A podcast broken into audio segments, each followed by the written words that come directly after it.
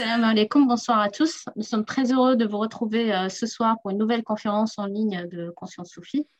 Et il nous a semblé euh, de, circonstances d'ouvrir sur ce très beau chant du cheikh, euh, poème du cheikh al-Alawi Mihtal. Les larmes ruissellent de mes yeux épuisés par, le pleur, par les pleurs, ô zéphyr du soir, porte à Taha mon salut. Donc c'est un très beau poème qui, euh, qui parle de la nostalgie de la présence du prophète qui nous semblait, euh, on va dire, d'occasion en cette période du Maulid et qu'on voulait donc partager avec vous en ouverture de cette, euh, conférence dédiée au Cheikh Lalawi avec le professeur Eric Geoffroy.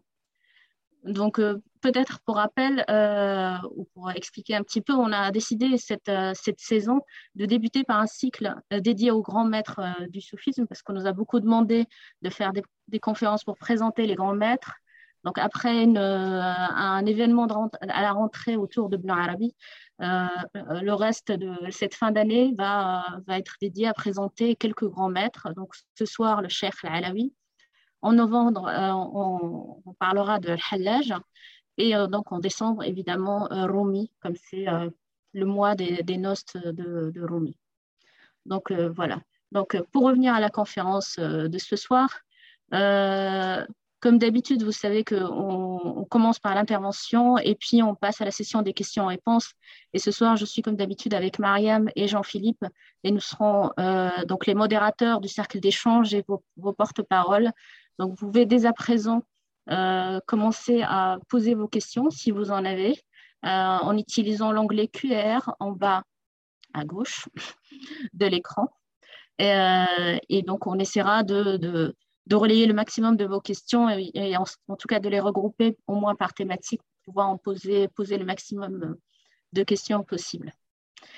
Et donc, d'habitude, on fait une présentation de l'intervenant, mais euh, c'est un peu compliqué de présenter le professeur Eric Geoffroy. Vous le voyez assez souvent euh, sur Conscience Sophie. Il est le président de l'association, mais aussi un, islamologue et un grand spécialiste de soufisme que vous connaissez bien. Peut-être sans trahir de secret, ce que je pourrais dire, Eric, c'est que euh, on a choisi de faire cette conférence autour de Cheikh Al-Alawi parce que tu étais en train de finaliser cet été un ouvrage pour présenter le Cheikh Al-Alawi euh, pour les éditions Al-Bouraq, donc dans la, dans, la collection Que sais-je, et qui devrait paraître bientôt. Je ne sais plus quelle est la date, mais je crois que c'est en novembre. Et donc, c'est de là qu'est venue cette idée de faire euh, cette conférence dans le cadre des, euh, des grands, de ce cycle Grand Maître. Et donc, voilà, je vais m'arrêter là, je vais arrêter de vous embêter. Et sur ce, je cède la parole à, Eric. Merci beaucoup, Lumna.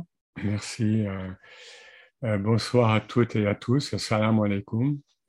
Heureux de vous retrouver ou de vous trouver. je ne sais pas trouver avant. Oui, voilà, donc oui, je, peux dire, oui, c'est un petit livre qui, m'était commandé par euh, El Borak, les éditions El Borak, et qui va paraître euh, là, courant octobre, en principe, d'ici la fin du mois. donc, dans leur collection, je veux connaître sur les principaux personnages Olamas, les saints, euh, etc., de, les grands savants donc, de l'islam. Voilà, donc c'est un petit peu cette opportunité qui, me conduit à intervenir. Alors, le titre de mon livre, d'ailleurs, c'est le cher Ahmed El-Alawi, vivificateur de la voix soufie. Donc, on va voir un petit peu ce qu'il en est. Alors, ben, je vais commencer par euh, par le début, évidemment, c'est-à-dire d'une naissance à l'autre, euh, la naissance euh, physique, euh, sociale, et puis il y a la naissance initiatique, comme vous le savez, qui est très importante, évidemment, dès qu'on parle de personnages liés à la sainteté, au, au, au tasawwuf, au soufisme. Alors, euh, Ahmed El-Alawi, de, son vrai nom de naissance, c'est Ben Aliwa. Ben Aliwa, mais il va être rappelé rapidement dès qu'il va devenir cher euh, Ahmed El-Alawi. Son nom de naissance, c'est Ben Aliwa, il n'a Mustaganem. Alors, les dates, très souvent, on, donnait comme date jusqu'à présent 1869 pour la naissance, mais à vrai dire, non, on sait maintenant qu'il est né entre 1873 et 1874, étant donné qu'il est mort en 1934, Donc, il a vécu 60 à 61 années solaires. Alors, c'est ce qu'on appelle, il est ce qu'on appelle un Koulourli, c'est-à-dire un, il est descendant de Turcs ottomans euh, qui se sont installés en Algérie euh, avec euh, lorsque les comment dire, lorsque les Ottomans ont ont pris le Maghreb, disons, donc au début du XVIe siècle. Et donc, il a lui-même est, est, d'une famille de magistrats et de qadis qui était de rite hanafite, puisque précisément le, rite hanafite est le rite de, euh, de l'Empire ottoman.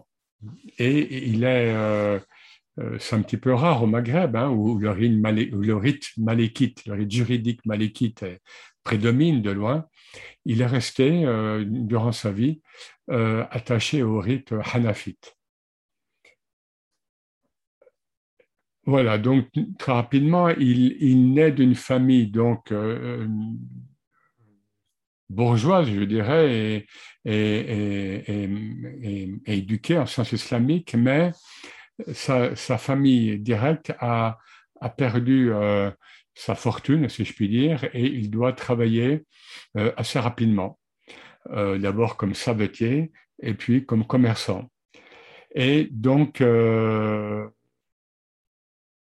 du coup, il n'a pas étudié, on va y revenir plus tard, mais il n'a pas étudié, euh, il n'a pas fait de cycle euh, long, ou même pas court, hein, très peu, euh, à l'école et en sciences islamiques. Évidemment, nous sommes dans l'Algérie française, hein, donc, puisqu'il naît en 1873, vous savez que les Français sont en Algérie depuis 1830, voilà, donc nous sommes en pleine période coloniale française.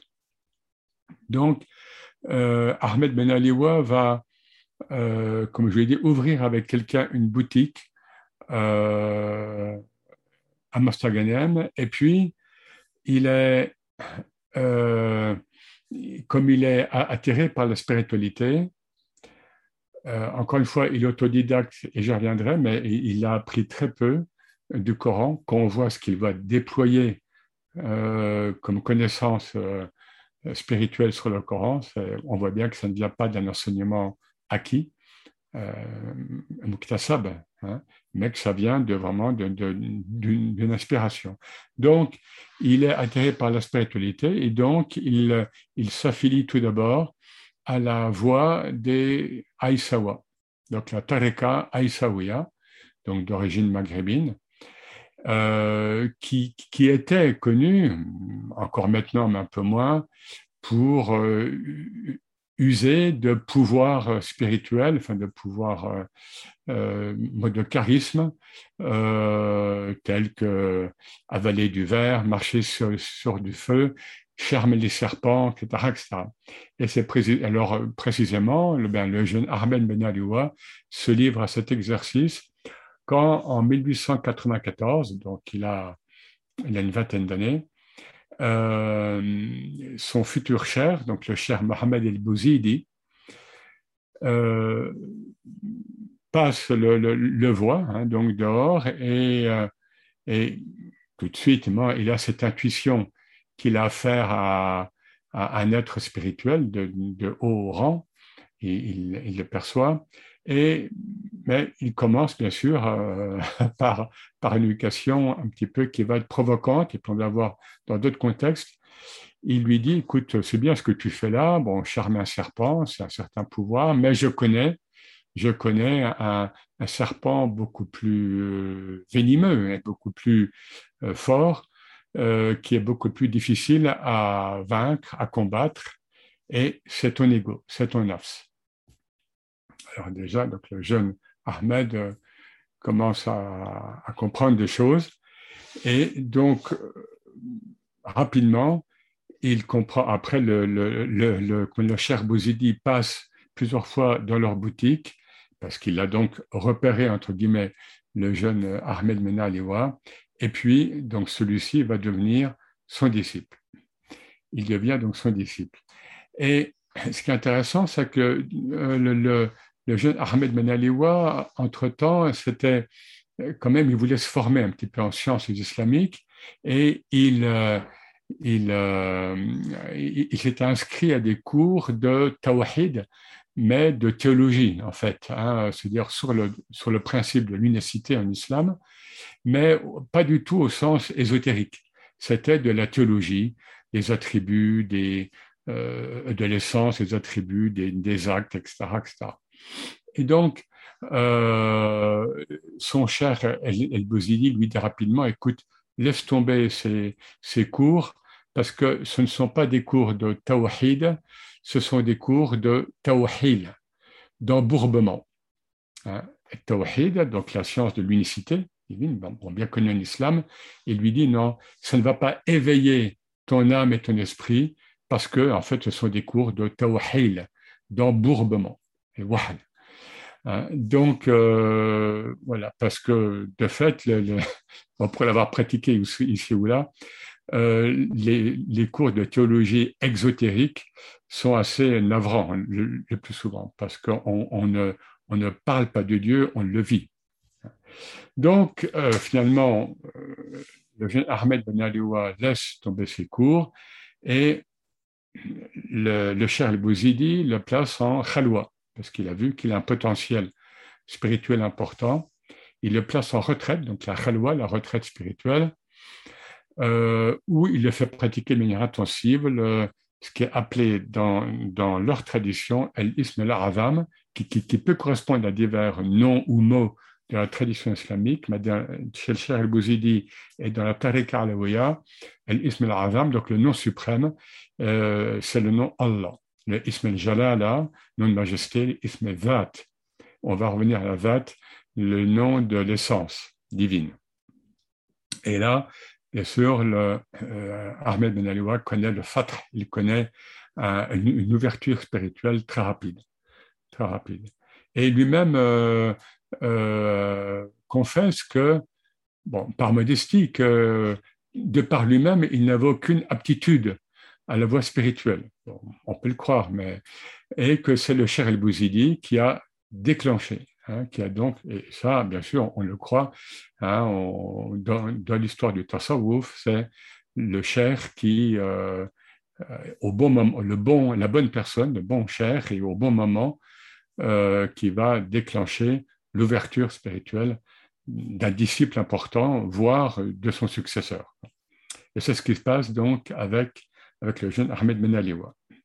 Et donc, euh, le jeune Ahmed Minaliwa donc, est intégré dans la, nous sommes dans la Tariqa Chazilia Tarkawiya. La Chazilia, donc grande voie mère fondée au XIIIe siècle, et puis la Darkawiya, donc euh, euh, une, des arborescences importantes de la Tariqa Chazilia, fondée par le cher l'Arabi Darkawi, qui est mort en 1823. Voilà, donc là, nous sommes à la fin du 19e donc, euh, alors, très vite, euh, dans, dans la Tariqa, le cher Bouzoudi n'a pas un, nombre important de disciples. Mais d'ailleurs, on ne juge pas, il faut le dire et le redire, on ne juge pas un, saint ou un cher par le nombre de ses disciples. Et pour mémoire, euh, le cher Abdesalam ibn Mashish, donc le maître de l'imam Shazili, le fondateur de la Tariqa Shaziliya, a eu un disciple l'imam Shazili. Il a eu un disciple. Donc, parce que souvent, milieu confrérique, on court euh, après les disciples, on croit que c'est le. Et malheureusement, c'est ce que Guénon euh, appelait notamment le règne de la quantité. Et ça joue aussi, ça circule dans les milieux confrériques soufis. Donc, le jeune Ahmed Ben Aliwa commence à, enseigner au sein de la Tariqa, alors qu'il est disciple. Il est resté 15 ans disciple donc, du Cher al-Bouzidi. Et surtout, je dirais, il est pris par des inspirations qui, qui, l'amènent à euh, accoucher, j'allais dire coucher sur papier, mais c'est même accoucher d'œuvres précoces. Et, il en parle à son cher et qui lui dit vas-y, vas-y, euh, accouche finalement. Hein, euh, donc, Notamment, il y a Minah al-Quddusiyya, donc les très saintes aspirations, livre traduit en français, euh, qui, qui, est un livre de, euh, comment dire, où le cher, euh, enfin, le Ahmed Ben Aliwa, hein, c'est encore le disciple, eh bien, euh, déploie la portée ésotérique des rites exotériques de l'islam. Et mais il y a d'autres traités, un traité de cosmologie aussi. Voilà, donc il a fait, suite à cette ouverture spirituelle, à cette, illumination, il, euh, il, reçoit des textes, enfin il les reçoit, il est, et, il faut qu'il les mette sur papier. Et là, on retrouve euh, ce qui s'est passé au début de la voie Chazilia euh, avec Ibn Atta hein, certains connaissent le nom, donc l'auteur des fameuses Hikam, donc des sagesses.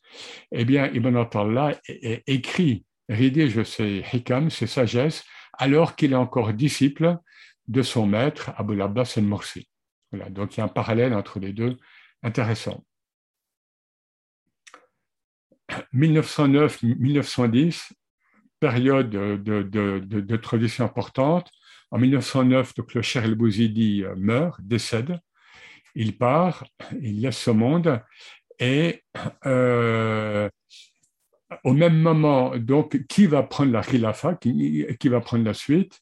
Dans, cette voie, et de la voie Alléluia, ce sera la règle après, le cher ne désigne pas nommément son successeur, même s'il sait ce qu'il en est, il ne désigne pas. Donc, ce, ce sont les, rêves et les visions des principaux disciples du cher Bouzidi qui vont déterminer qui, va, qui doit être son successeur. Et bon, ces visions, elles sont, elles sont, elles sont euh, mentionnées de différents livres, hein, euh, une très belle vision, euh, où d'évidence, c'est euh, Ahmed Ben Aliwa qui est le khalifa, qui est le successeur donc, du Cher el-Bouzidi. Hein, voilà. Donc, c'est. Alors, le paradoxe, tout le paradoxe, la vie spirituelle et la vie de ses maîtres est toujours de, imprégnée de, donc de paradoxes.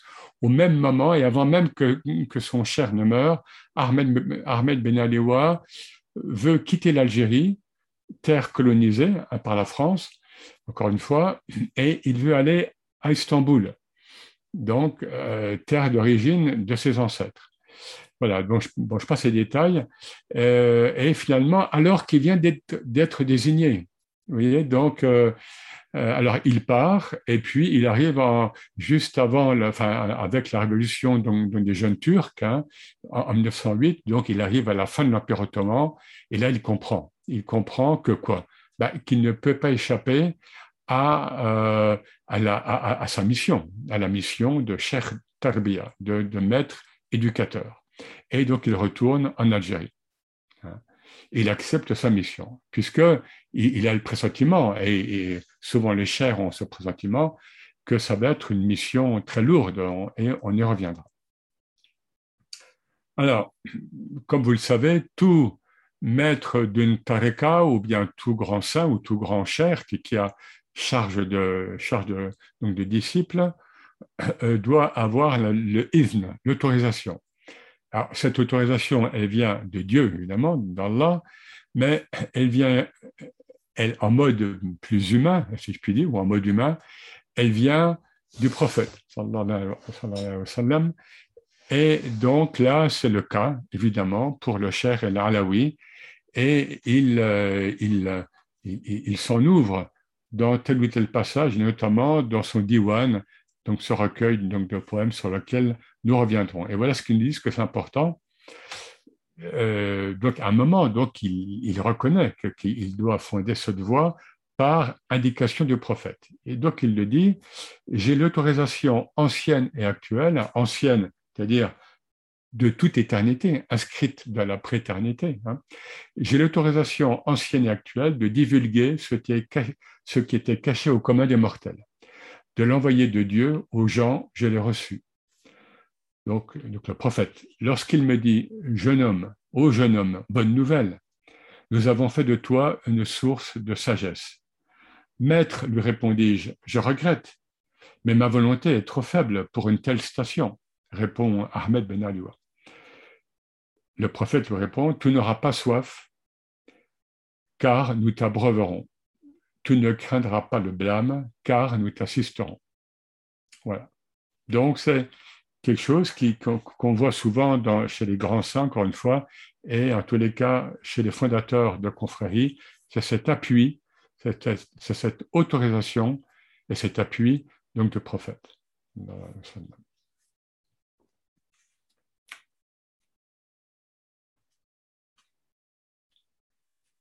Alors donc, vers 1914 environ, le, Cher fonde euh, la Tariqa Alawiya.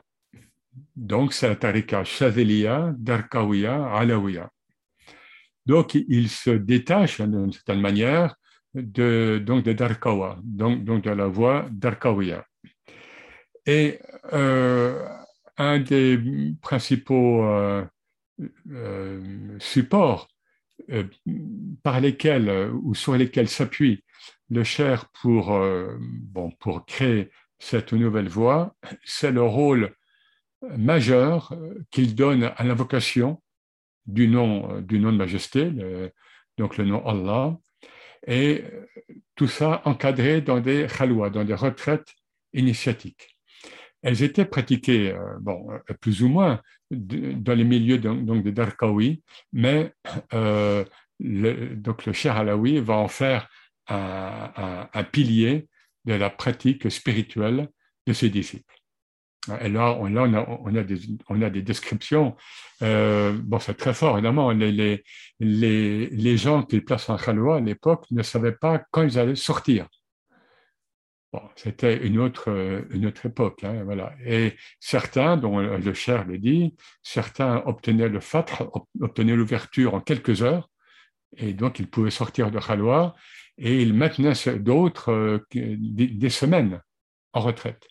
Voilà. Donc, la Khalwa, c'est un laboratoire initiatique et qui est encore pratiqué dans la voie euh, alaouia actuellement. Alors, tout de suite, la, sa voie prend une grande expansion, très rapide. Très rapide. Et euh, euh, dans le monde physique et dans le monde spirituel, un exemple, c'est que René Guénon, tout le monde connaît René Guénon, je ne vais pas euh, le présenter, qui vit au Caire, euh, enfin qui vit en France jusqu'en 1930 et puis qui vit au Caire à partir de 1930. Il lorsqu'il est déjà au Caire, il envoie des disciples, enfin des gens qui, qui, qui veulent, des Européens qui veulent cheminer de la voie soufie, il les envoie vers le Cher Alaoui. Or, ils ne se sont jamais vus euh, euh, physiquement. Mais René Guénon sait qui est le Cher Alaoui. Et donc, il, envoie des gens euh, chez lui. Et c'est ce qui arrive notamment avec, avec quelqu'un de connu, Fritjof Chuon, et qui va être en 1932, qui va aller à la Zawiya de Mastaganem, mais avant même que Guénon, enfin, Guénon lui écrit Allez à Mastaganem voir le Cher Alaoui, et, mais euh, Fritjof Chion est déjà arrivé à la Zawiya euh, où il trouve la lettre donc, de René Guénon.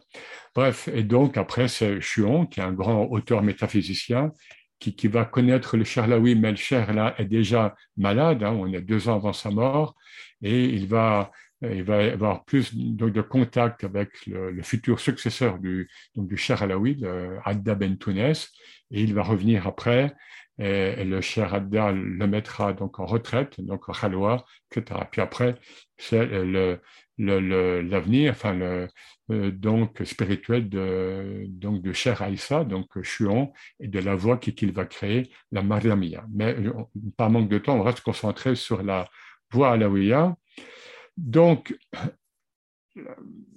tout ça va souler avec un, grand charisme euh, que, dont sont témoins euh, les gens à l'époque. Et là, je vous lis une, euh, une description en quelques mots. enfin, il y a une belle description de Augustin Berck, qui est le père de Jacques Berck, donc le, orientaliste hein, qui, qui, a, qui a traduit le Coran. Euh, ah, voilà, je les retrouve. Voilà, pardon, elle était en sens inverse. au, verso. Voilà donc Jacques Berck, voilà ce qu'il nous dit en quelques mots. C'est une description assez connue, mais, mais qui, qui, bon, qui, parle. Hein. Voilà, Cher Ben Aliwa, il l'appelle comme ça encore, était d'apparence chétive. Donc, ce n'est pas le physique même qui c'est pas le corps physique qui était imposant. Mais il émanait de lui un rayonnement extraordinaire, un irrésistible magnétisme personnel. Son regard agile, lucide d'une singulière attirance, décelait l'habileté, l'habileté du manieur d'âme. Un, témoignage assez fort.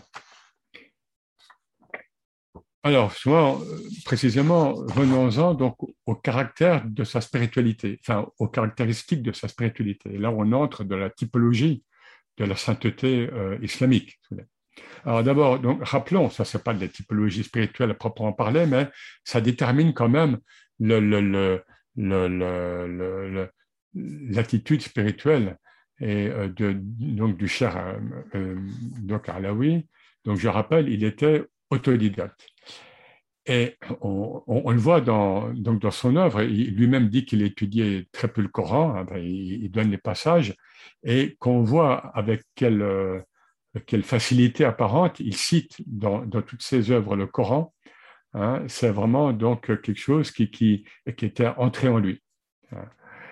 Et puis, il y a cette belle, euh, il y a cette, euh, belle anecdote, il se trouve en 1926, donc là c'est déjà à, une période avancée, mais je cite un peu, pour, marquer, pour bien marquer ce caractère autodidacte, il se trouve à Paris pour l'inauguration de la Grande Mosquée de Paris en 1926, et un, un responsable chrétien euh, lui pose la question, voilà, il voit un cher là, euh, et, il lui pose la question de, euh, de quelle université venez-vous? À quelle université islamique avez-vous été formé? À la Caroline à Fès, à la Zetouna à Tunis ou Et le cher Alaoui lui répond de la même que celle de Sayyidina Issa, de la même que celle de Jésus, c'est-à-dire l'inspiration.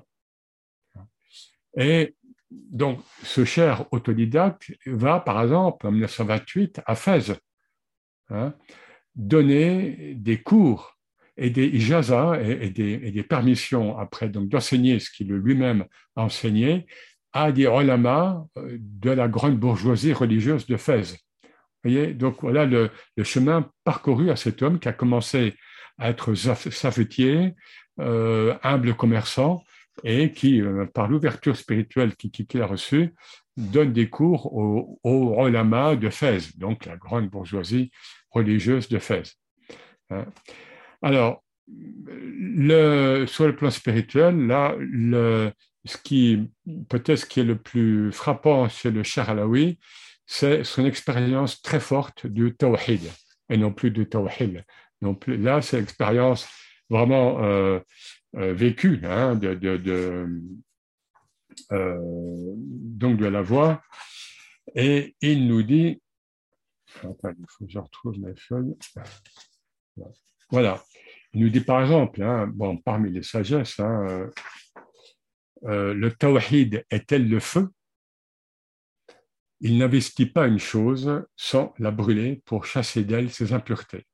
Donc là, on est dans ce que le soufi alors, il y a plusieurs, euh, avec l'article, pas l'article, mais bon, ça, ça, commence avec Junaid, hein, donc début euh, 9e siècle. Ils, appelaient ça Tawhid al-Khas ou bien Et Tawhid al-Khas, c'est-à-dire le Tawhid tel que vécu par l'élite spirituelle. Bon, voilà, donc on pourra en parler longtemps. Une autre parole de lui qui est assez forte aussi, le Tawhid n'est pas une parole que l'on rabâche sur la langue, hein, ce n'est pas quelque chose de, donc de mécanique, mais il est expérience et certitude intérieure. Il se peut qu'un ignorant jouisse de sa sainte ignorance et qu'un savant soit affligé, affligé par sa science.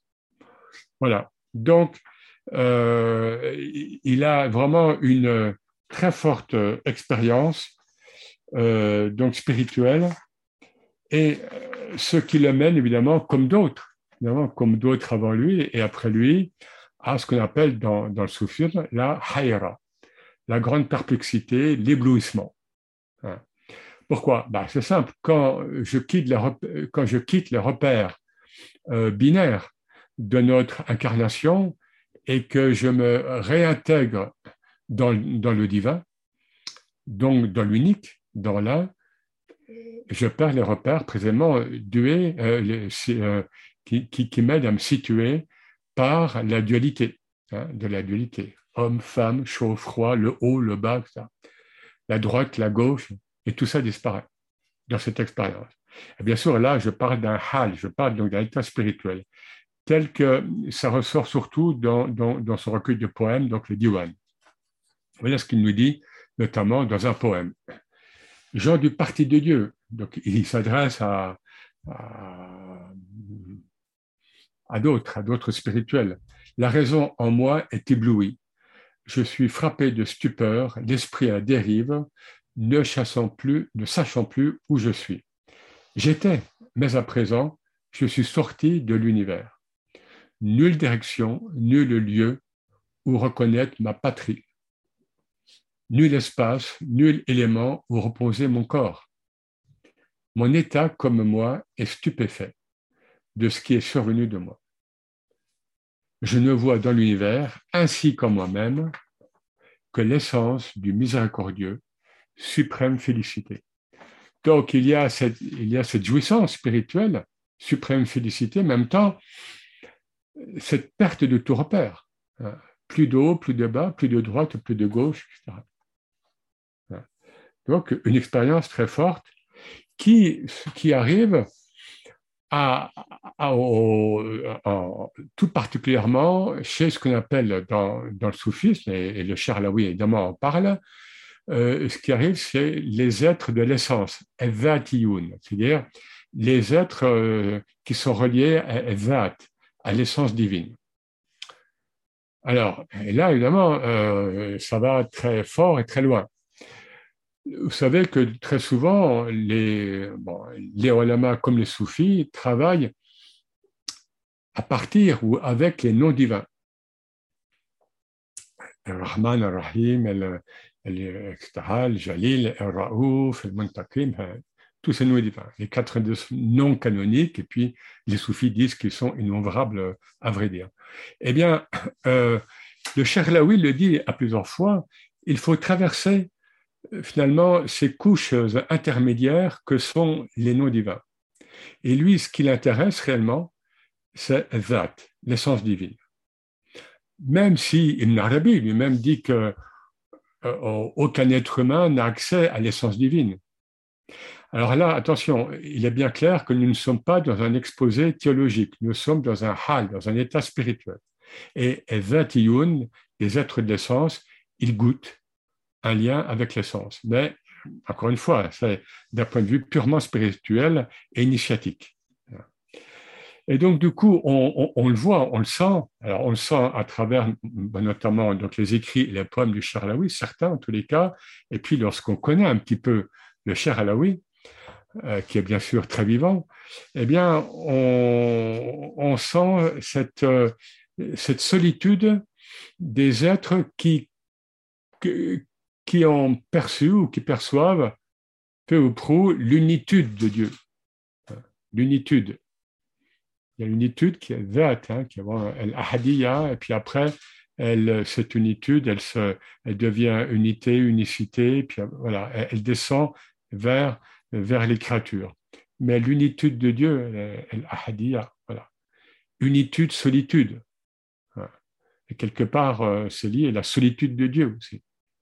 Voyez, donc, chez le Cherlaoui, ils sont pas très nombreux, hein, les, les, les, maîtres spirituels euh, soufis que l'on connaît, qui, qui ont goûté à ce point, alors ceux que l'on connaît encore une fois, euh, et qui ont connu à ce point cette, euh, cette unitude, solitude euh, de ce voyage en Dieu. Parce que là, on n'est plus dans le tariq, on n'est plus dans le voyage vers Dieu.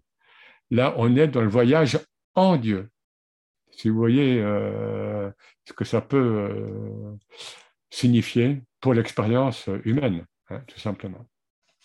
Et il le dit à un moment, euh, dans un poème, il dit Je suis seul en ces contrées, de, de cette contrée spirituelle, évidemment.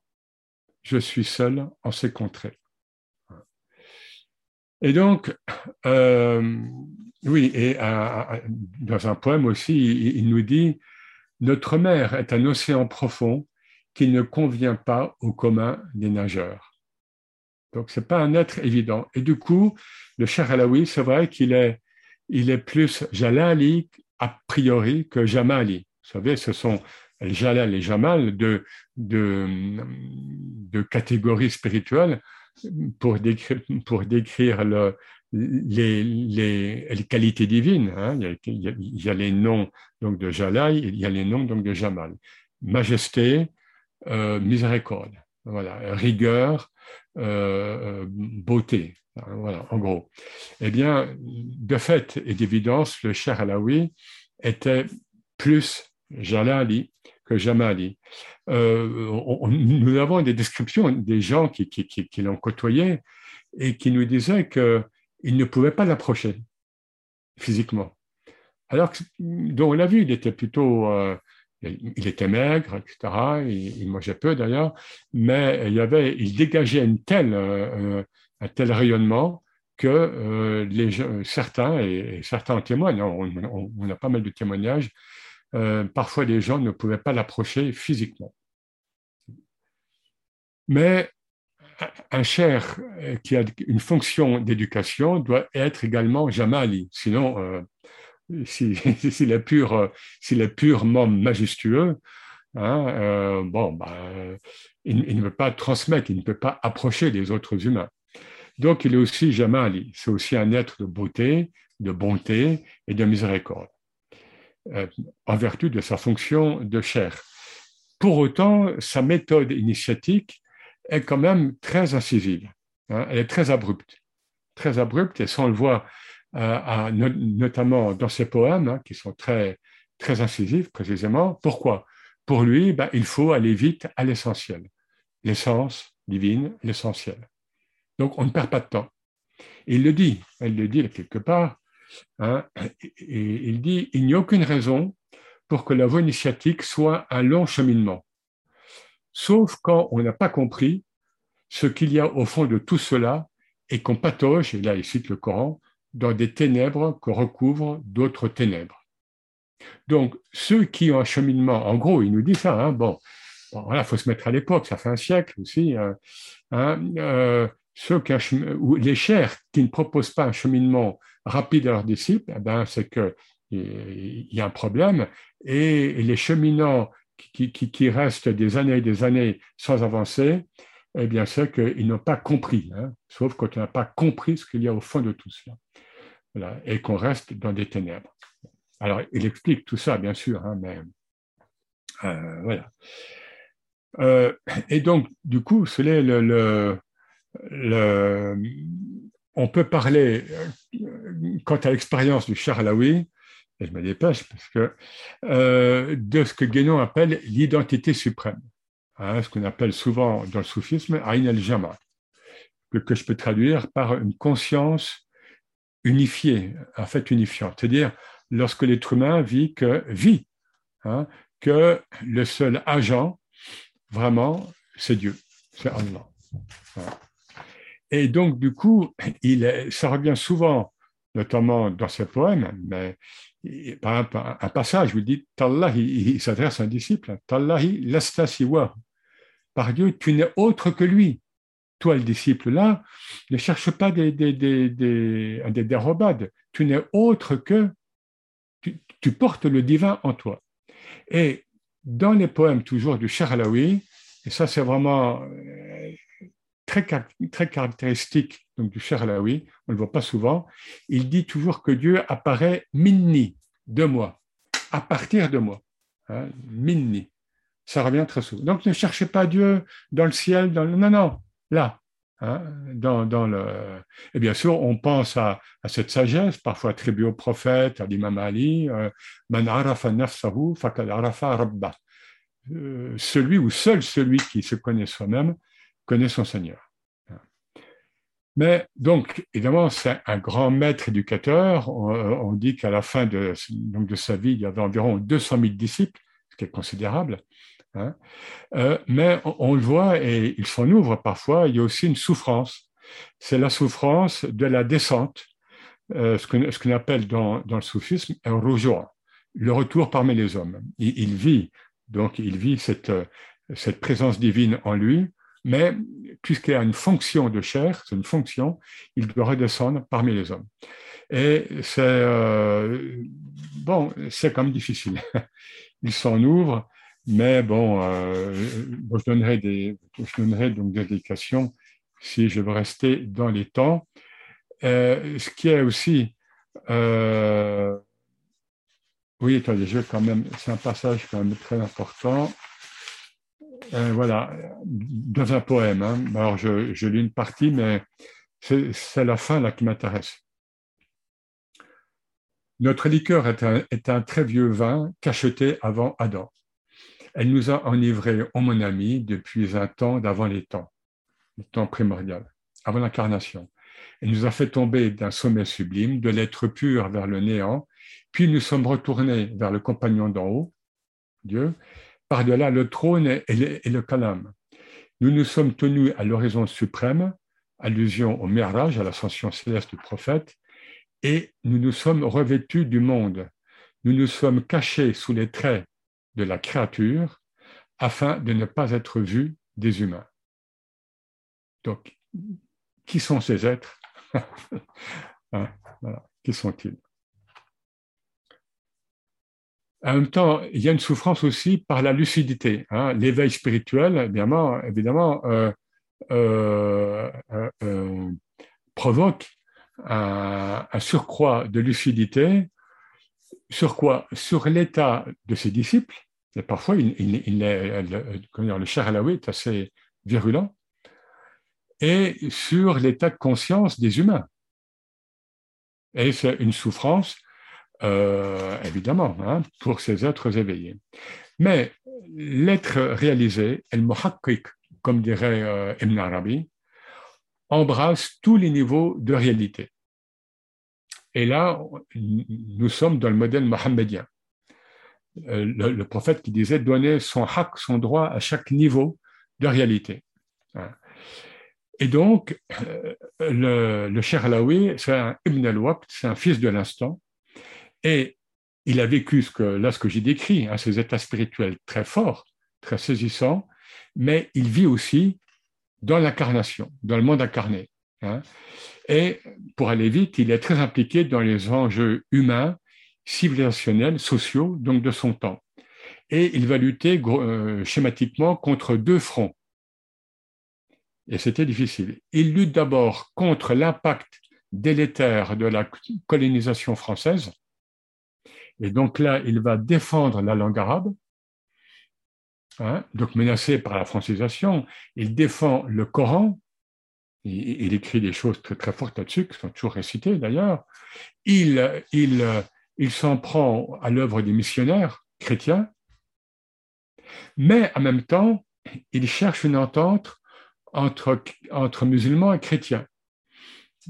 Et là, on a un, échange avec, euh, euh, avec un missionnaire chrétien où il lui demande, bon, alors bon, le, bon, cher Alaoui n'est pas naïf, hein, mais il, voilà, donc on, a cet entretien et, il demande à ce moine, à ce père blanc, c'est un père blanc, de, est-ce que les chrétiens pourraient abandonner les dogmes de l'incarnation euh, donc de Dieu en Jésus et de la Trinité?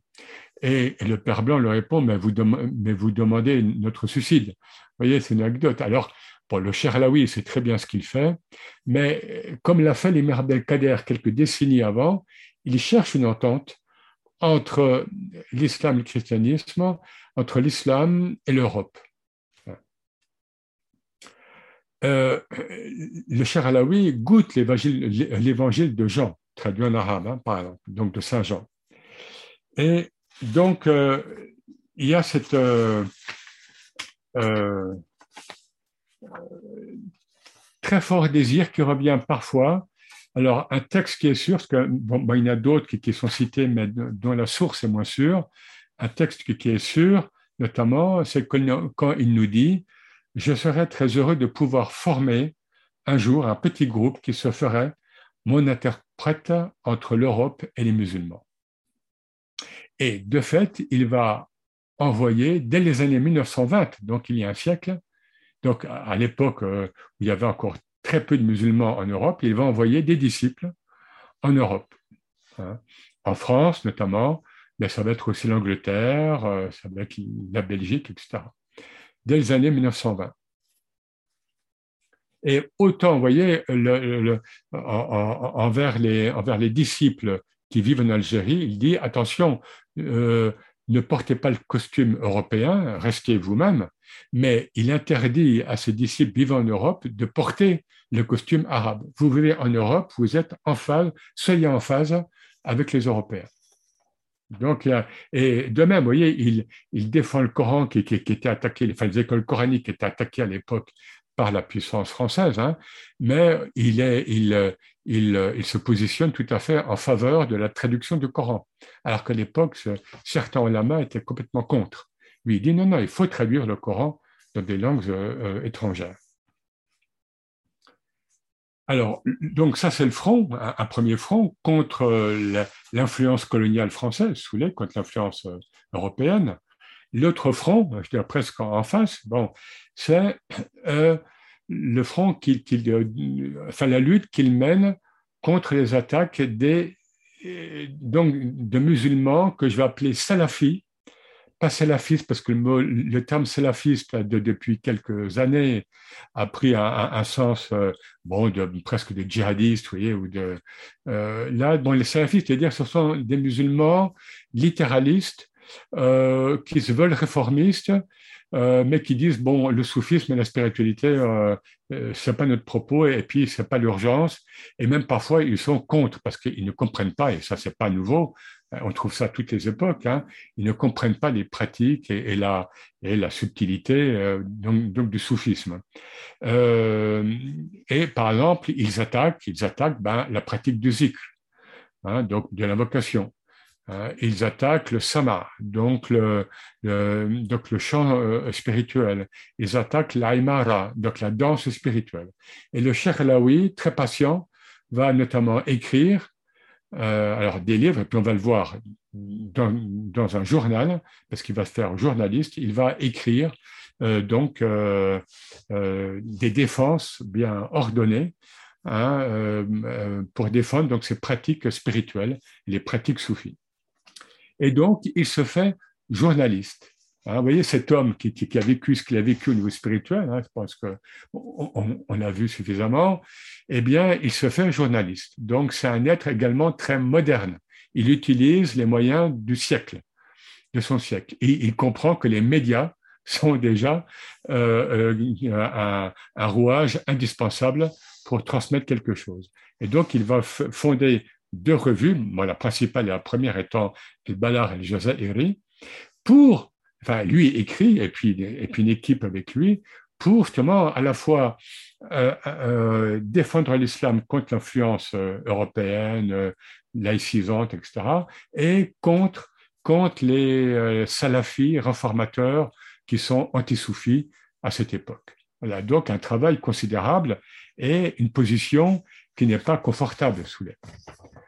Il est, alors, il est également euh, un grand humaniste, évidemment. Hein, tous les spirituels sont humanistes.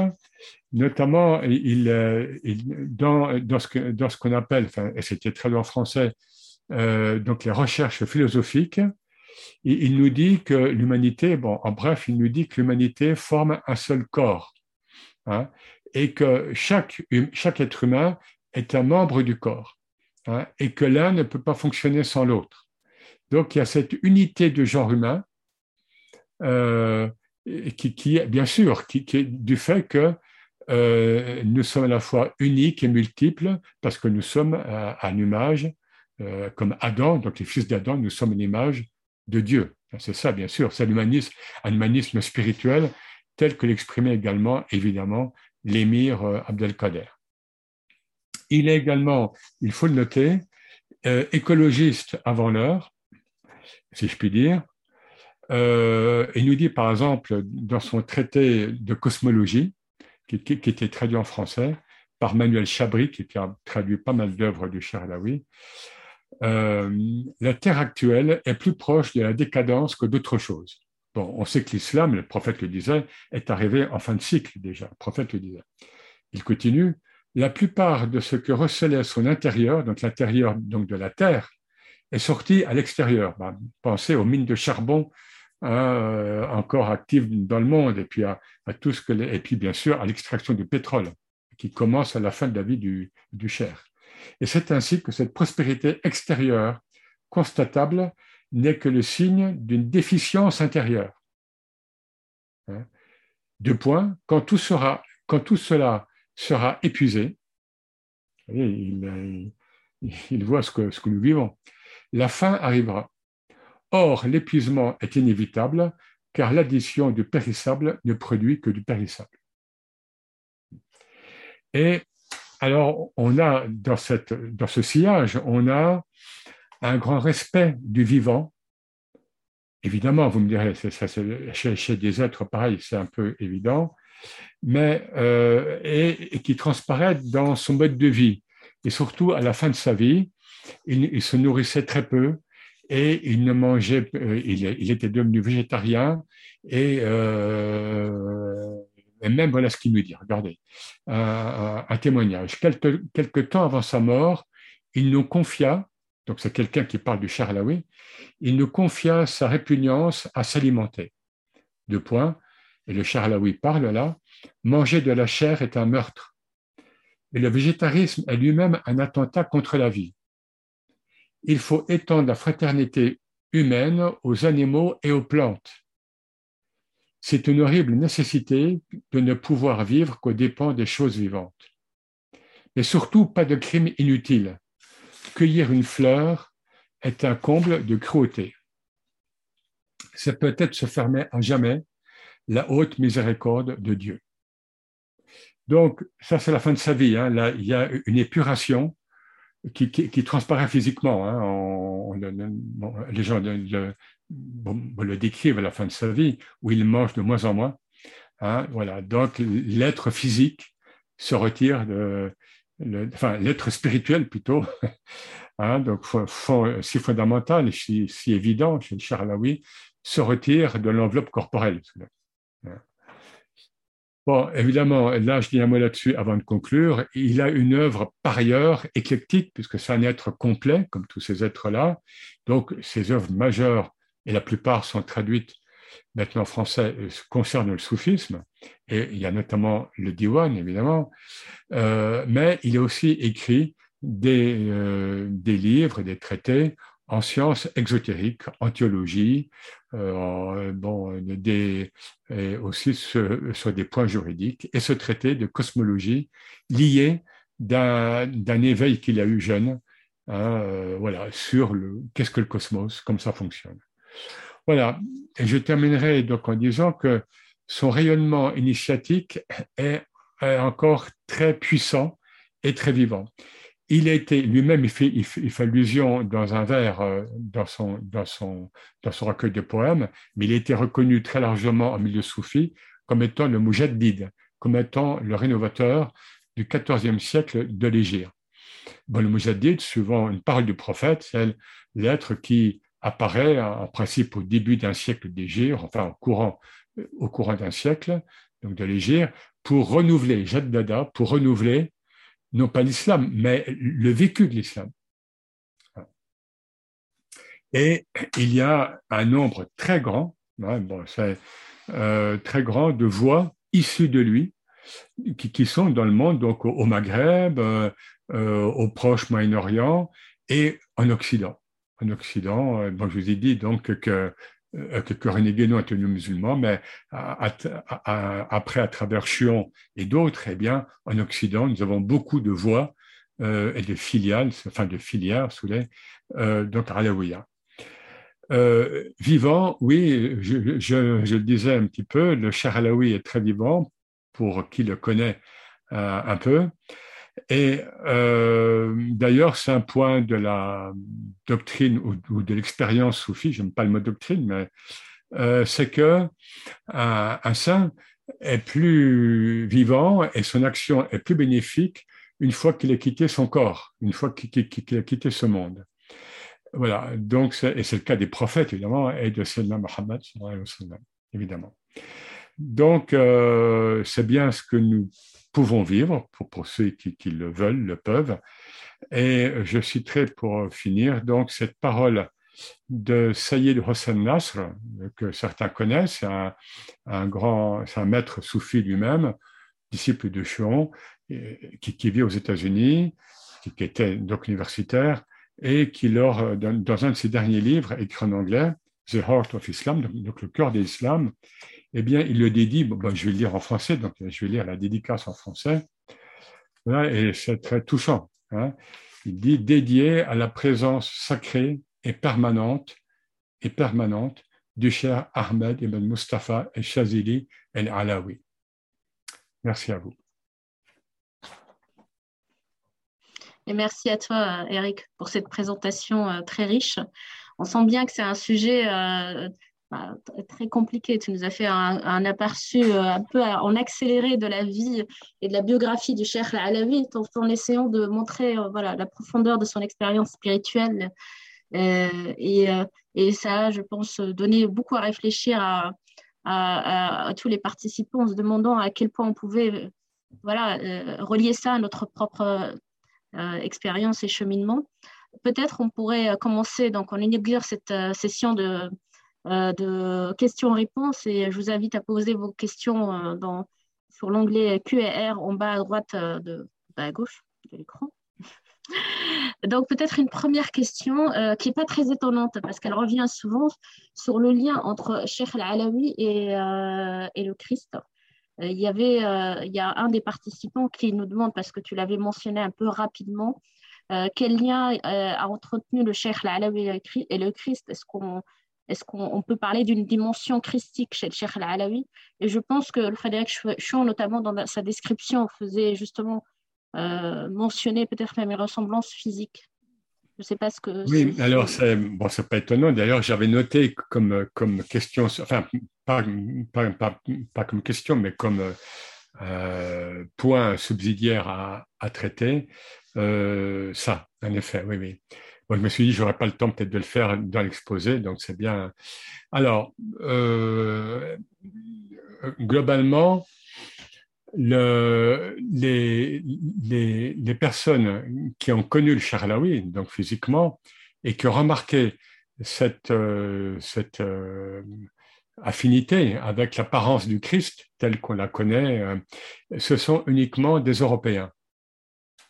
Les témoignages portant sur, sur, cette, nature christique du Cher ne proviennent jamais de, personnes euh, arabes ou bien musulmanes. Hein. Donc, euh, donc voilà, c'est un fait qu'il faut bien euh, comprendre.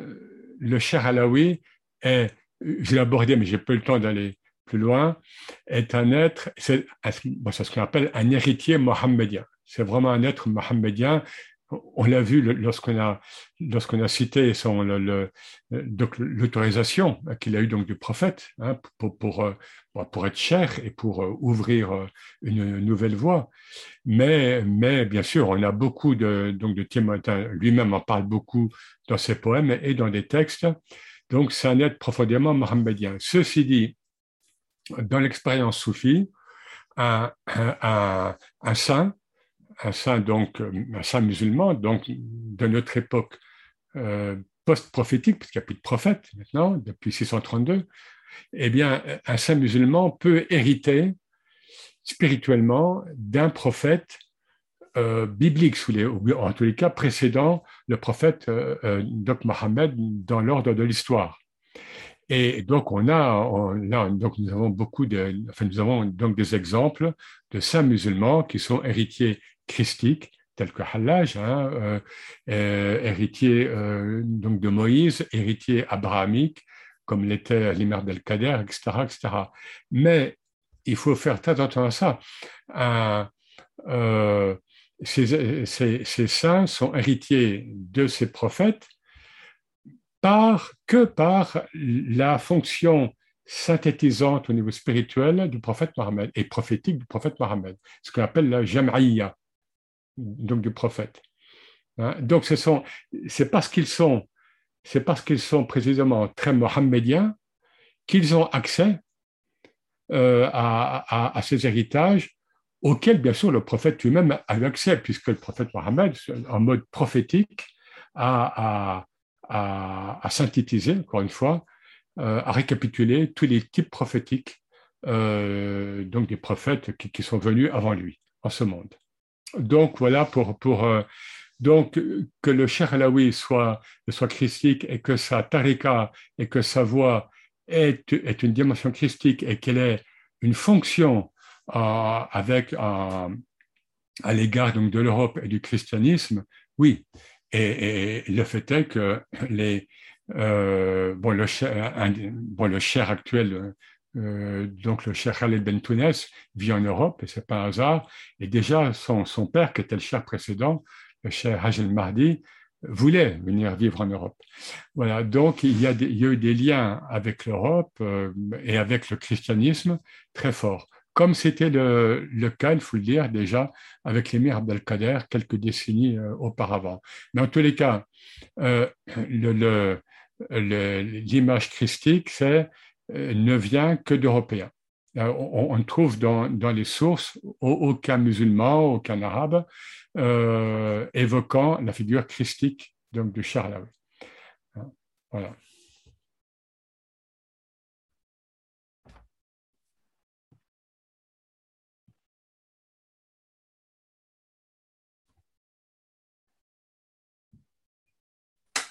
Excuse-moi. Voilà, oui, euh, on pose une question sur euh, l'expérience du Fatah. En quoi consiste-t-elle euh, et comment peut-on la caractériser? Eh ben, Écoutez, demandez au cher Alaoui, c'est tout ce que je peux dire. Je ne veux, pas parler à sa place. Hein, pas... et, voilà, je... non, honnêtement, euh, goûtez, lisez, euh, bon, le, bon, bon, bien sûr, je, euh, je, bon, je donnerai une, bibliographie essentielle hein, après. Il faut goûter ce qu'ont vécu ces maîtres. Et ne dites pas, mais non, mais qui, qui suis-je? Non, non, goûtez ce que a vécu le cher Alaoui. Vous, vous le pouvez. C'est pas à moi de, de bon, moi, je, bon, bah, je, transmets, voilà, mais, mais allez-y, goûtez. Ben, déjà, écoutez le Sama, euh, lisez ce qui est traduit si vous n'avez pas accès à, la, langue arabe. Et puis, euh, voilà, parce que c'est par nature, c'est indescriptible, évidemment, puisque évidemment que l'expérience est la même. Euh, bon, je faisais des parallèles avec l'imam Abdelkader, on peut faire des parallèles avec l'imam Shazili, on peut faire des parallèles avec, avec Al-Hallaj, avec Junaid, par rapport à, à, cette expérience très, très, très forte du Tawhid. Mais ça, ça ne va pas euh, bon, je pense que j'ai fait passer des choses dans ce que j'ai dit donc au début sur cette expérience, mais après il faut la, euh, vous pouvez la vivre. C'est tout ce que je peux dire. Hein. Euh, encore une fois, ces êtres-là, ils sont vivants. Bon, ils ont quitté l'enveloppe physique, mais il faut que ce soit extrêmement clair pour vous. Sinon, ça sert à rien. Sinon, on parle, sinon on fait un cours d'histoire il y a eu à telle époque, euh, voilà, ils sont vivants. Abu Yazid Bistami, qui est mort en 873, il est vivant. Le Charlaoui, il est vivant. L'imam Shazil est vivant. Pourquoi? Parce que il puise de la matière mohammedienne. Or, le prophète, Rasulullah, il est vivant. Il est parmi nous. Donc, si on euh, voilà, si on veut pas comprendre ça ou si on comprend pas ça, on fait un cours d'histoire, euh, il y a eu à telle époque, un tel, il y a eu à telle époque, c'est bien. Mais euh, quant à l'expérience, puisque, la question, puisque cette question porte sur l'expérience, euh, voilà, lisez, méditez sur lui, appelez sa présence, écoutez, le sama. Donc le, le, sama alaoui transmet beaucoup de choses, c'est un, un, support spirituel très, très fort.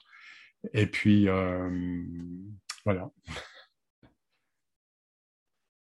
Merci beaucoup, Eric. Et je noterai juste qu'il y a plusieurs articles qui présentent des poèmes du frère Cheikh Alaoui avec des, euh, euh, des, pistes de sama pour les gens qui veulent justement écouter et découvrir euh, ces chants. Et je te laisse la parole, Mariam. Oui, alors on a une question de, Zineb. Comment le, Cher a-t-il pu, pu, retourner au monde de la dualité à la vie sociale? Et œuvrer du coup dans, dans, dans, son, dans la société, dans le monde contemporain, après avoir goûté à l'essence divine Parce que c'est un héritier mohammedien. Euh, voilà, c'est-à-dire euh, comment le prophète a pu être prophète alors qu'il était en fait avant tout un wali. Hein, ça, c'est ce qu'explique euh, Hakim Tirmizi, Ibn Arabi un prophète ne peut être prophète, un, prophète ne peut être nabi que parce qu'il est avant tout un wali, c'est-à-dire il peut porter une charge spirituelle. Euh, voilà.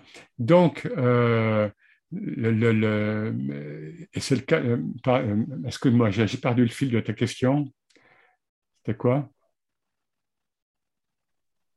Comment, ah oui, oui, oui, oui, oui, oui, oui, comment peut-il, oui, pardon, oui, oui. Voilà, donc, euh, le prophète a dû être prophète, il a, dû faire le tablir, il a dû transmettre. Il a dû transmettre euh, euh, ce, ce qu'il va transmettre aux humains, y compris la charia, etc. Mais nous avons d'une part donc des paroles de lui, des paroles assez intimes, et puis des témoignages de ses proches compagnons, évidemment sur son expérience spirituelle, évidemment. Hein, donc le Mohammed. Eh bien, donc ces héritiers mohammediens, il, leur est donné de, vivre notamment ce qu'on appelle assez communément, entre guillemets, le fana, c'est-à-dire l'extinction dans la présence euh, divine. Hein. mais ce fana n'est pas complet, enfin, cette expérience n'est pas complète, et ça, tous les maîtres de la voix, depuis Junaid le, le, euh, le formule, tant qu'il n'aboutit pas au baka, à la permanence de la, de, la présence divine en moi, alors que je suis complètement incarné dans le monde. Hein. C'est ce qu'on appelle el baka. Et Ibn Attallah dit quelque part que le fana n'est que le déhlise, n'est que le corridor menant au baka. Donc la sainteté en islam ne consiste pas à être hors sol, hein, en astral ou euh, non. La sainteté en islam, c'est vivre la présence divine et la vivre dans le monde. C'est le modèle mohammedien et c'est le modèle islamique. Et d'où la, la, souffrance dont je parlais. Nous avons des. Abu Yazid Bistami en parle, hein, ce rougeau hein, dont je parlais, c'est-à-dire donc le retour parmi les humains est, bien sûr difficile. Et le cher Alaoui, je vous l'ai dit, ne, manque pas parfois, dans ses poèmes comme dans des textes euh, en prose, de dire à, lui qui avait donc cette grande puissance initiatique, mais il ne manque pas de dire combien il a souffert, il le dit, en tant que maître spirituel. Et là, une parenthèse entre guillemets, quand on pense que certains cherchent à devenir euh, cher, hein, euh, maître spirituel, ils ne savent pas ce que c'est. Hein, jour et nuit, ils ne savent pas ce que c'est. pour avoir connu quelques maîtres spirituels, je peux vous dire, enfin, évidemment, c'est un sacrifice. Hein, c'est une mission sacrificielle. Et on, ne peut euh, y tendre que précisément avec le izn dont je parlais, c'est très important le izn, comme pour la khalwa.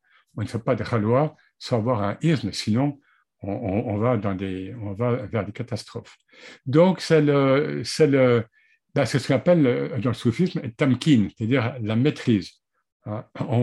l'image qu'on donne souvent, c'est Junaid, hein, qui, incarne le, grand Junaid, le, le maître de Bagdad, qui est mort en 911, et qui incarne cette maîtrise spirituelle. Il se trouve dans une séance de zikr, où les gens commencent à, voilà, donc à bouger, et puis et, puis lui ne bouge pas du tout. Et son voisin lui dit, mais tu, ne ressens rien parce que ton, corps ne bouge pas. Et euh, répond par un verset coranique, tu vois les montagnes et, tu crois qu'elles sont immobiles alors qu'elles passent la vitesse des nuages. Voilà.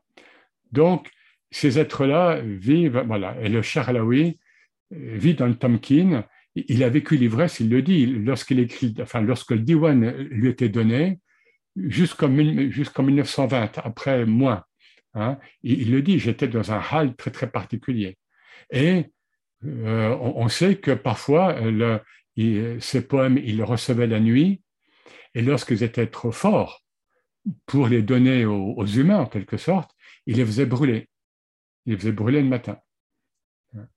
Voilà, c'est pour vous dire un peu, euh, voilà. Mais l'incarnation, c'est l'insan el kamil, l'être humain accompli, c'est celui qui, ben, qui, pour lequel esprit et matière sont une seule et même chose.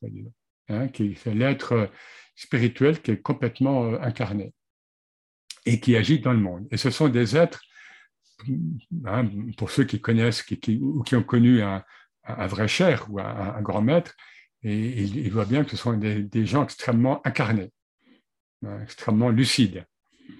Mais euh, cette lucidité-là dont je parlais, en même temps, elle, amène à une, souffrance. Elle amène aussi à l'humour, l'humour soufi, hein, qu'il ne faut pas négliger. Hein. Les, les maîtres ont souvent beaucoup d'humour parce que pourquoi? L'humour vient d'un décalage entre la réalité immédiate et ce que eux euh, perçoivent du, bon, euh, des humains, du, de la nature. et dans ce décalage, il y a un humour, quoi, où on pleure ou on rit, quoi, quelque part. Alors, cela nous demande si, si, euh, si, ces êtres spirituels-là ne, vivent pas aussi le doute parfois, ce qui pourrait expliquer aussi euh, les souffrances euh, que tu mentionnais. Alors, dans ce, que lui-même, parce que lui, il a, dans, il, a, il a évoqué un peu des, sa jeunesse et, son devenir spirituel, donc dans des textes en prose, et, euh, puis, dans les témoignages que, nous avons, euh, euh comment dire, on ne voit pas de doute en tous les cas par rapport à sa foi. Ou, bon, je pense, vous savez, dans la, la, la, certitude spirituelle, elle, elle, elle, se vit dans l'au-delà donc de la foi. La foi, c'est, elle est là, bon, ça c'est clair. Mais après, ces, ces, gens-là sont d'une telle vision donc, donc de certitude et qu'une que pour eux, il n'y a plus de doute par rapport évidemment à la présence de Dieu, par rapport. Là où il y a du, doute parfois chez lui, c'est, enfin, c'est pas un doute, c'est, c'est une patience parfois, c'est dans son rapport avec le prophète. Parfois, il dit, écoute, euh, je, je, mais ça, c'est l'intimité, hein, qu'on les cher, qu'on les saint avec le prophète. Je t'appelle et tu n'es pas venu. Et presque, il lui fait un reproche voyez, à un moment. voyez, donc euh, voilà, mais là, c'est pas le doute, mais euh, euh c'est parfois des formes d'impatience qu'on peut avoir, parce que ce sont des humains. Hein. Après, le doute qu'il a pu avoir, c'est en 1909-1910, hein, lorsque euh, lorsqu'il est désigné par des visions en tant que chair, et puis qu'il part, donc il part, quoi, vous voyez Hein, ça fait penser aussi à, à, la mission donc, du prophète Jonas, de la Yunus, hein, qui est désigné prophète et qui au même moment ben, ben, part en, sens inverse. Au lieu d'aller à Ninive, à l'est, il part à l'ouest, vers la mer Méditerranée.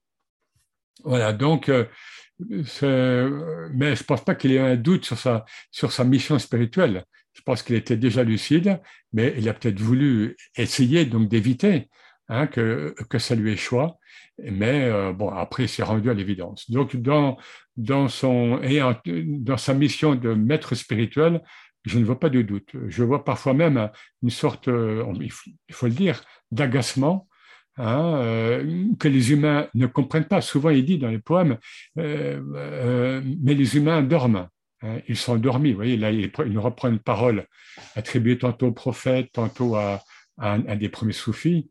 Hein, les, humains dorment et ce n'est que lorsqu'ils meurent qu'ils se réveillent. Et les maîtres spirituels, ils vivent souvent ça. Enfin, les êtres éveillés, quoi. Euh, voilà. Le doute, je ne le vois pas tellement chez lui. Il y, a, ce, y, a, cette, euh, cette euh, euh, une sérénité, mais une certitude, une, Hein, quelque chose qui, nous, avons peu de photos de lui, hein, et puis bon, dans certaines, il a, les yeux fermés, ou c'est, mais voilà, bon, les choses sont là, je dois les mener à bien, mais lorsqu'il, lorsqu'il est avant de mourir, le, donc le docteur Karek, un docteur français qui, avec lequel il a eu des liens euh, pendant plusieurs années, donc le ramène à la vie. Et le cher Alaoui lui dit, mais laissez-moi partir, hein, je veux pas et, il est mort, comme, tous ces gens-là, il est mort euh, euh, assez jeune, hein, à 60 ans. Quoi. Merci beaucoup, euh, Eric. Peut-être que pour clôturer, comme on est dans cette période du Maulid, est-ce que tu pourrais nous dire un mot sur, sur, sur le lien du Cheikh Alaoui avec le prophète Mohammed sallallahu alayhi sallam et peut-être comment il, il, célébrait traditionnellement le Maulid au sein de, voilà, au sein de la tradition alaouia du temps du Cheikh alaoui ah, Alors, moi, écoutez, le plus simple, c'est de vous ouvrir, j'aurais dû l'ouvrir avant, un document. Eh bien, c'est ce que nous avons fait euh, hier, c'est un de ces poèmes euh, que j'ouvre là. C'est Sallallahu alayhi wa Non, l'autre. Ah. Euh, oui, il, on voit à quel point il, vit la, la, réalité mohammedienne, ce qu'on appelle donc le hakika al-Mohammediya. Hein. Euh, voilà, euh, là, j'y arrive. Voilà. Parmi, bon, je ne vais pas lire tout, tout voilà, donc, Hayar Libali, hein, donc c'est un, peu dialectal le pôle de la beauté m'a ébloui. Il parle du prophète. Et voilà, il va très loin pour décrire le prophète. Alors, soyons clairs, il parle du prophète métaphysique, même s'il le voit physiquement, hein, parce que le prophète, le prophète prend forme physique, hein, évidemment. Mais il parle là de la hakika mohammedienne, donc de la réalité dont nous avons déjà parlé euh, à Conscience Soufie. Voilà, et il va loin, comme d'autres, hein, comme les Maram al-Kader et d'autres. Et voilà, secret de la vie, lumière des qualités divines, hein, sanctuaire du salut, demeure de la paix. Euh, voilà, euh, là, euh, Farah el-Lahut, hein, rameau de la divinité, lumière de l'humanité, trésor des sens spirituels, etc. Vous voyez, donc, et en même temps, il parle donc de sa beauté. Il y a la beauté, il y a la présence métaphysique qui est là, mais le prophète s'incarne toujours. Hein, enfin, toujours ou pas. Enfin, il peut, on peut le sentir sans, le voir, mais, etc. Ah, mais, mais, souvent, il s'incarne de, telle ou telle manière et, euh, bon, est toujours belle, évidemment. Et donc, ben, voilà, c'est cette intimité, je dirais, que peuvent, que, que, que partagent euh, ces êtres hein, avec le prophète. Donc, c'est, euh, et, et, on revient toujours à cette à, cette, à ce qui devrait être une évidence dans le tasawwuf, c'est que les, tout maître et tout saint musulman euh, est une émanation, est une face, une facette du prophète. Hein, et que toute forme de sainteté, et Dieu sait que la typologie de la sainteté en islam est, vaste, comme dans les autres traditions spirituelles d'ailleurs, mais toute forme, toute modalité donc de sainteté euh, en, euh, parmi les chairs que nous pouvons connaître, côtoyer ou bien dont nous avons entendu parler, eh bien, euh, euh, n'est qu'une émanation de la présence prophétique et de la présence mohammedienne. Et donc, à partir de là, eh bien, on comprend que Hallaj, il le dit, Hallaj a pris du prophète, que Bistami, que les uns les autres, qui sont tous différents, au fil des siècles, voilà, c'est ça qui est extraordinaire, évidemment, c'est qu'ils ils, sont tous, ils sont tous pénétrés de cette, ce qu'on appelle parfois el maddal mohammedia, la, la matière mohammedienne, ou bien el qabdal mohammedia, la poignée mohammedienne. Donc là, nous sommes vraiment dans ce qu'on appelle la réalité mohammedienne. Et donc, nous sommes euh, effectivement dans, la célébration du Maulid, avec des êtres comme le Cher Alaoui. Oui, vraiment.